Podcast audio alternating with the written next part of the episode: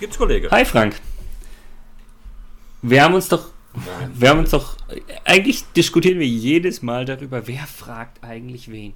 Können wir das nicht ganz selbst organisiert einfach so laufen lassen, dass das irgendwie passieren wird? Nee, merkst du doch, klappt nicht. Und da sind wir schon beim Thema, dass ich sage, ich bin ganz, ganz häufig damit konfrontiert, dass mir immer gesagt wird, selbst organisierte Teams, das kann doch gar nicht funktionieren. Und nee, tut's auch nicht. Ich glaube schon. Weil, weil, weil, weil alle Leute unter selbst oder viele Leute unter selbstorganisierten Team das Falsche verstehen. Weil für mich bedeutet. Ja, Frank? Ja, genau. Dann definieren wir mal erstmal, was selbstorganisiert Willst du das oder ich? Ne, mach du mal, du bist schlau. ähm, also für mich bedeutet selbstorganisiertes Team nicht, dass jeder komplett eigenverantwortlich rumwuseln kann, sondern dass ich einfach äh, keinen Chef im Sinne von Projektleiter oder, oder Führungskraft oder sonst was in dem Team habe, der irgendwie Micromanagement betreiben muss und alle Aufgaben im Kleinen zuweisen muss, sondern dass das Team das irgendwie selbst schafft, mit den Aufgaben sozusagen umzugehen. Es kann aber gut und gerne sein, dass es in dem Team Leute gibt, die sagen, ich habe keine Lust, mir Aufgaben selbst aufzusuchen, äh, ich kann das gar nicht, sag mir mal, was ich als nächstes machen kann. Und genauso gibt es Leute, die dann mehr so ein bisschen in eine Führungsrolle gehen, weil sie sagen, so hier, mach doch das als nächstes, ich habe die Erfahrung, die bauen aufeinander auf und so weiter und so fort. Und das ist für mich eigentlich das, das große Missverständnis, warum viele davon ausgehen, dass Selbstorganisation nicht funktioniert. Zumal ich sage, wenn das bedeutet, jeder ist eigenverantwortlich, äh, dann gibt es ja nur noch Chaos, weil einige Leute das einfach nicht wollen. Ich glaube, ähm, äh, weil wir hier eine ganz andere Rolle von Führungskräften in selbstorganisierten Teams haben. Ja, eigentlich jeder, sprechen, gibt's, der gibt, will, quasi. Gibt, ja, ich, ich wollte auf was anderes hinaus. Ähm, wir müssen nochmal darüber sprechen, gibt es in selbstorganisierten Teams eigentlich noch Führungskräfte, ja oder nein? Und ich glaube, mindestens, wenn es sie noch gibt, dann haben sie eine komplett veränderte Rolle. Und ich glaube, dass, ähm, dass das für viele Führungskräfte vielleicht auch eine Bedrohung ist.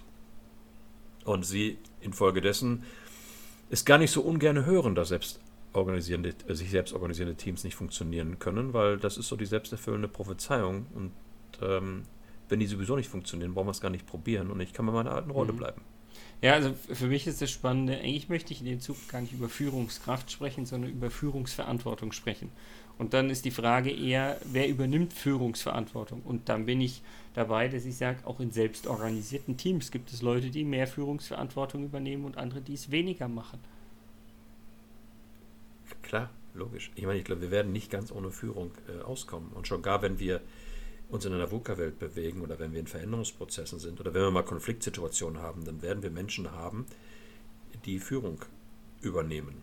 Und es gibt ja auch Menschen, die wollen das überhaupt Eben. nicht. Die wollen sich gerne anlehnen und irgendwo anders Orientierung bekommen. Und die, die würden sich beispielsweise auch unwohl fühlen, wenn niemand mehr Führung wahrnimmt. Ja, weil auf einmal gibt es ein Führungsvakuum und sie müssen da irgendwie rein, obwohl sie es gar nicht wollen und da fühlen sie sich unwohl. Also. Genau. Aber nach meinem Verständnis von selbstorganisierten Teams das kann auch falsch sein, haben wir aber nicht mehr die definierte Chefin, den definierten Chefen, der, der, der da drüber steht, sondern je nachdem, welche Herausforderungen wir haben, kann das auch durchaus wechseln. Ja. Und das ist etwas, das ist etwas, was mit Sicherheit als theoretische Lösung, als theoretisches Konstrukt sehr, sehr gut klingt. Nur, wie passt das zu, der normalen, zu den normalen Unternehmen? Wie passt das in die normale Hierarchie, in die normale Aufbauorganisation? Wie passt das zu den dort tätigen Menschen? Wie passt das zu der dort vorhandenen Kultur?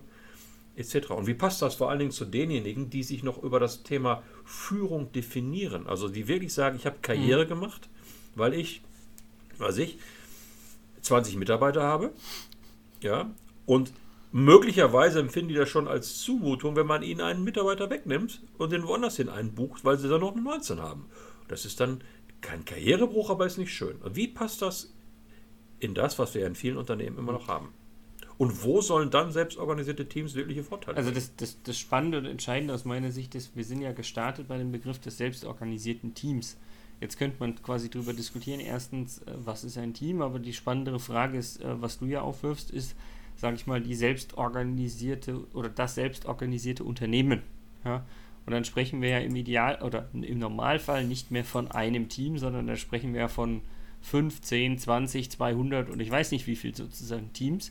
Und äh, dann bin ich aber bei dir, dass ich sage, wenn ich von 200 Teams spreche, also sagen wir einfach mal lapidar 200 mal 10 Leuten, also 2000 Leuten, dann kann ich nicht mehr von, der, von dem selbstorganisierten Unternehmen ausgehen, weil ich nicht sagen kann, dieser Haufen Ameisen, der kriegt das ja alles hin, das irgendwie zu, zu, zu besprechen oder zu, zu organisieren, sondern dann brauche ich wiederum irgendwie Leute, die diese Führungsverantwortung übernehmen aber die sieht, wie du es vorhin gesagt hast, halt ganz anders aus, weil ich nicht mehr ein Team habe, sondern das Team schafft es irgendwie relativ autark und ich muss eher die Schnittstelle zwischen den Teams so ein bisschen organisieren. Und damit bin ich auf einmal in einer anderen Verantwortung für viel mehr Leute, also nicht im Sinne von HR-Leuten, im Sinne von Personal, für die ich verantwortlich bin, aber wo ich dafür sorgen muss, dass die Schnittstellen rund laufen. Ja. Heißt das aber im Umkehrschluss, dass wir in Unternehmen nur an einigen Stellen selbstorganisierte Teams haben sollten, erst einmal? Dass es sozusagen nicht die Organisationsverfassung ist für das Gesamtunternehmen? Wenn wir von, von, von einer Transformation ausgehen, würde ich persönlich sagen, ja, weil das Thema zu einem selbstorganisierten, auch nur Team zu werden, bedarf es ja unter Umständen kultureller Veränderung. Und diese kulturelle mhm. Veränderung werde ich niemals im ganzen Unternehmen und ab morgen seid ihr jetzt selbst organisiert. Dann gibt es Leute, die wehren sich explizit dazu. Es gibt Leute, die brauchen einfach ein bisschen länger, bis sie sozusagen das vielleicht verinnerlicht haben und merken, was es für sie für, für Mehrwerte bringt. Und von daher, glaube ich, macht das schon Sinn, äh, da eher punktuell zu starten, dann aber quasi dadurch die Mehrwerte zu, zu zeigen und das sich vielleicht so ein bisschen aller Schneeballeffekt äh, ausbreiten zu lassen und irgendwann das Problem zu haben, dass ich im Idealfall nur noch selbst organisierte Teams habe und gucken muss, wie ich dann das Gesamtkonstrukt der Organisation ähm, umbau oder äh, wie sich das noch lösen lässt.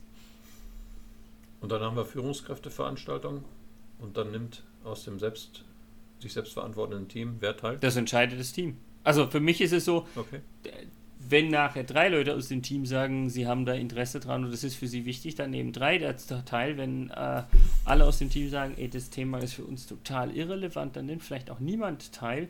Wie du schon vorhin gesagt hast, es mag sein, dass es quasi die Führungsrolle in dem Team vielleicht äh, variiert.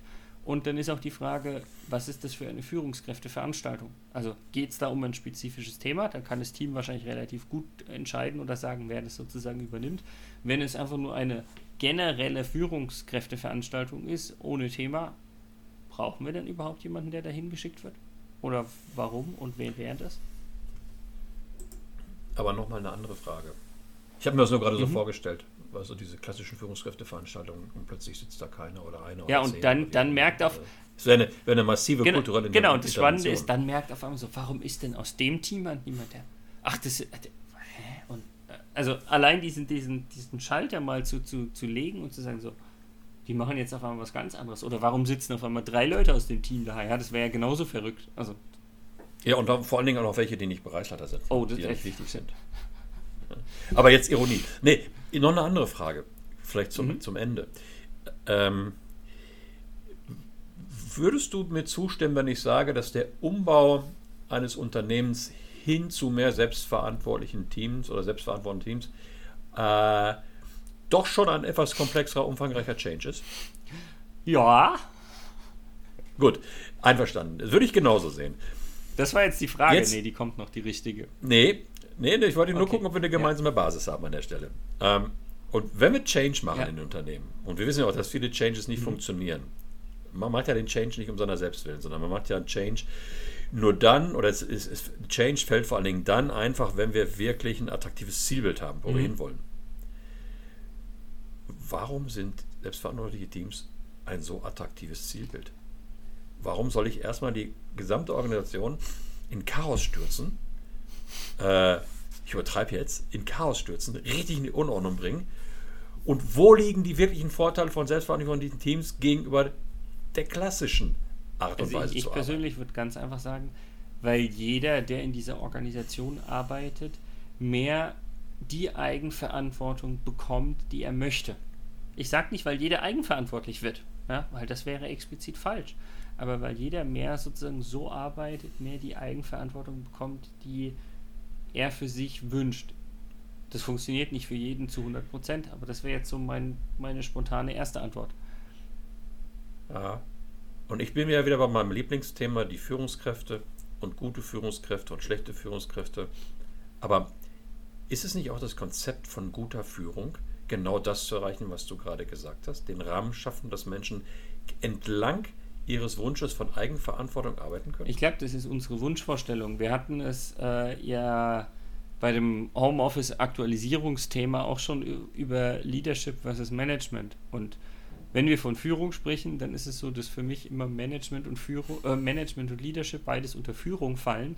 Äh, wir uns aber, glaube ich, auch einig sind, dass Leadership eigentlich der richtige Weg der Führung ist und Management eigentlich nicht die Art von Führung ist, die wir sozusagen haben wollen. Und ich glaube aber, das, was du vorhin beschrieben hast mit dem Rahmen schaffen, das ist Leadership. Und ich glaube, dass immer noch viele Führungskräfte im Managementstil unterwegs sind und dementsprechend nicht ja. das schaffen, von dem wir gerade gesprochen haben. Von daher glaube ich nur in Anführungsstrichen ganz klein, dass eben dieses Thema Selbstorganisation, selbstorganisierte Teams und das Thema Leadership und, und richtige Führung oder nenn es wie du magst, eigentlich sehr, sehr stark an einem Strang ziehen. Ich würde ja, ja, das durchaus. Gleichwohl glaube ich, dass der, der organisatorische Kraftakt geringer ist, wenn ich einfach nur in Anführungsstrichen in mehr Leadership investiere und versuche, mehr Leadership im Unternehmen zu etablieren, bevor ich anfange, das Ding kulturell komplett umzubauen. Vielleicht ist es auch nur ein, ein Etappenmodell. Vielleicht macht man es auch in Phasen, dass man sagt, okay, wir gehen erstmal weg vom starken Management-Fokus hin zum Leadership-Fokus, um dann, wenn das gut funktioniert, in einer bestimmten mhm.